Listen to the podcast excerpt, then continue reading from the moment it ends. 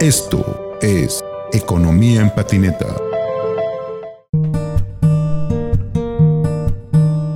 Es común que en los doctos claustros académicos la discusión discurra entre las posiciones de pensamiento modernas y posmodernas. Incluso en el sur se adereza la discusión con una propuesta más, la transmodernidad. Lo cierto es que antes de elevar alguna propuesta transversal, es necesario reflexionar la supuesta insuperabilidad del pensamiento filosófico y político de la humanidad, desde una pragmática que echa raíces en la arena postmoderna, aunque ese ejercicio resulta irreverente para la ortodoxia. Pero, ¿por qué el pragmatismo resulta un catalizador de la postmodernidad? Para entender el espectro que envuelve la cultura postmoderna y por ende el pragmatismo, es necesario echar mano al bagaje evolutivo que ha tenido la humanidad sobre la Tierra a lo largo de los últimos 300.000 años, y no es necesario hurgar sobre las diversas teorías evolutivas, es suficiente el materialismo histórico para entender ese proceso y con su conclusión entender la realidad material de la actualidad y en consecuencia deducir empíricamente el efecto que titula este episodio. El pragmatismo es una corriente filosófica que, desde las dogmáticas posturas engendradas en la modernidad en el siglo XV y deslumbradas por el método científico, ha sido desechada por considerar que relativiza el problema toral filosófico que es la búsqueda de la verdad, en un incomprensible ejercicio que supone esa condición siempre que resulte de aplicación práctica, y cada vez al margen del contenido moral y ético, valores, por cierto, conceptualizados por los propios dogmas juzgadores, aún cuando sus razonamientos pragmáticos resulten nocivos para una parte de su entorno humano y natural. Uno de los dogmáticos que critica fuertemente con esta argumentación al pragmatismo es Maurice Comfort, que en 1959, en su libro Ciencia versus Idealismo, llega incluso a la falacia ad hominem cuando señala a Bertrand Russell como un aportador matemático, pero con nula aportación filosófica. Sin embargo, por otro lado, ha habido pensadores como Richard Rorty, que en su obra El pragmatismo, una versión, sortea las sentencias explicando que dichas acusaciones provienen del autoritarismo añejo que impone la modernidad por medio del método científico.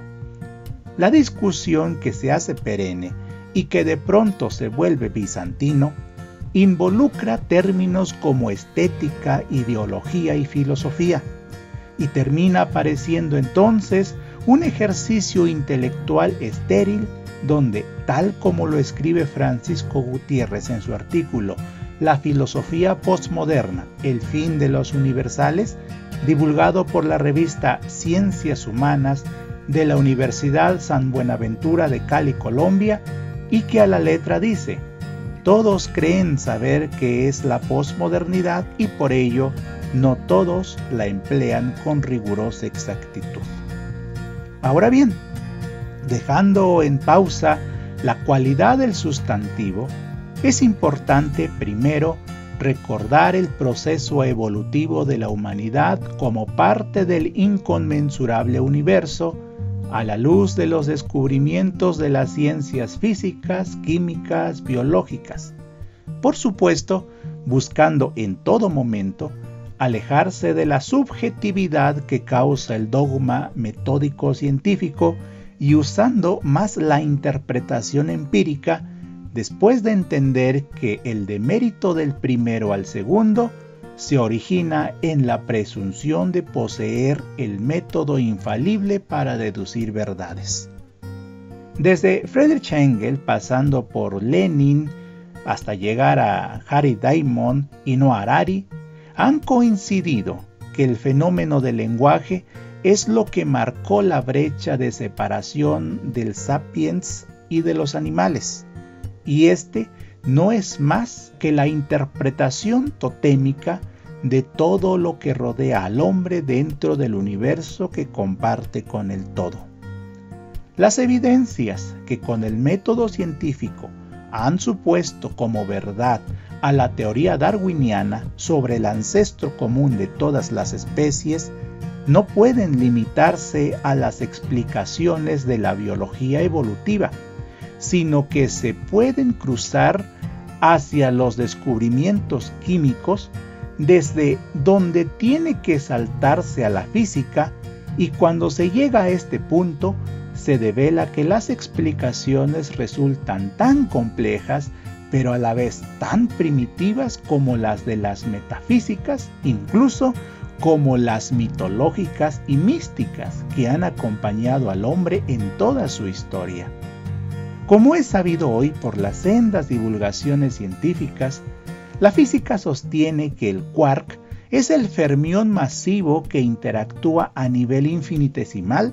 y que es la partícula subatómica más pequeña, pero a la vez más grande, dado su presencia en la inconmensurabilidad del espacio, en una eterna combinación de variones y mesones que forma toda la materia. Lo que es lo mismo a decir, entonces, que todo lo que hay en el universo son quarks, así, en plural. El asunto se vuelve interesante cuando la ciencia dedicada a este menester sostiene que la perpetua interacción de los quarks libera energía, lo que entonces la lleva a deducir que la materia es energía. Dicha conclusión científica es la que llevó a Lavoisier a sentenciar la ley de la conservación de la materia, y sobre la cual se sostiene toda la química y la biología, y deriva, entonces, a pensar que ese es el ancestro común imaginado por Charles Darwin. Hasta aquí el método científico parece no perder su infabilidad, pero cuando recordamos la explicación al origen de todo, que formulaba la mitología y que derivó en el misticismo y después en la filosofía, descubrimos que tanto uno como el otro dicen exactamente lo mismo pero con otras palabras. Desde la cosmogonía sumeria que interpretaba al origen de todo, tras la interacción de Tiamat y Apsu, pasando por Odín, Be y Bilil en la mitología nórdica, Y Urano en la mitología griega, hasta llegar a la interpretación trinitaria del misticismo esenio que evolucionó en el cristianismo tras alimentarse del misticismo oriental como el budismo, el mazdeísmo de la antigua Persia y el taoísmo chino, hablaban de la composición dual del universo en una eterna interacción entre sus elementos, que ellos consideraban desde dioses, semidioses, seres supremos e incluso innombrables, como aparece en el Tao de Ching. En este punto, entonces, se descubre la coincidencia de las posturas empíricas con la científica. Ambas sirven para explicar lo mismo, pero con diferentes términos. Una lo hace con interpretaciones mitológicas, la otra con modelos y ecuaciones. Visto así las cosas, pretender centrar la discusión en temas derivados de las interpretaciones científicas o empíricas, mitológicas o místicas, resulta un ejercicio muy apasionante pero limitado a obtener conclusiones particulares que evidentemente sirven de muy poco para entender la cultura, la filosofía y en general toda la superestructura, usando el término marxista, con la que se puede entender la trascendencia histórica del pensamiento pragmático, en este momento preciso de la evolución humana.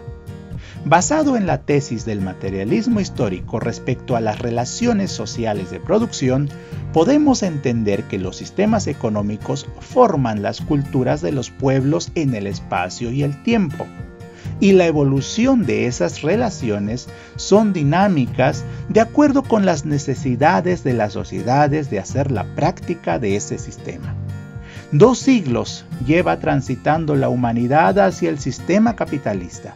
Pero dicho sistema no es producto de una generación espontánea, sino de un largo proceso de transformación entre los siglos XIV y XIX que involucró desde fenómenos pandémicos y contradicciones de poder que derivaron en cambios de paradigmas culturales que incluyen la adopción del método científico. El capitalismo, de la misma manera como sucedió a los anteriores sistemas económicos, ha tenido, tiene y seguirá teniendo necesidad de reformular sus aplicaciones y lo hace a través de lo que se conoce como modelos económicos. Sin embargo, los modelos económicos tampoco nacen espontánea ni simultáneamente, sino que llevan un largo proceso en el que tras diversos avatares la humanidad se adapta, a veces incluso con maneras dolorosas.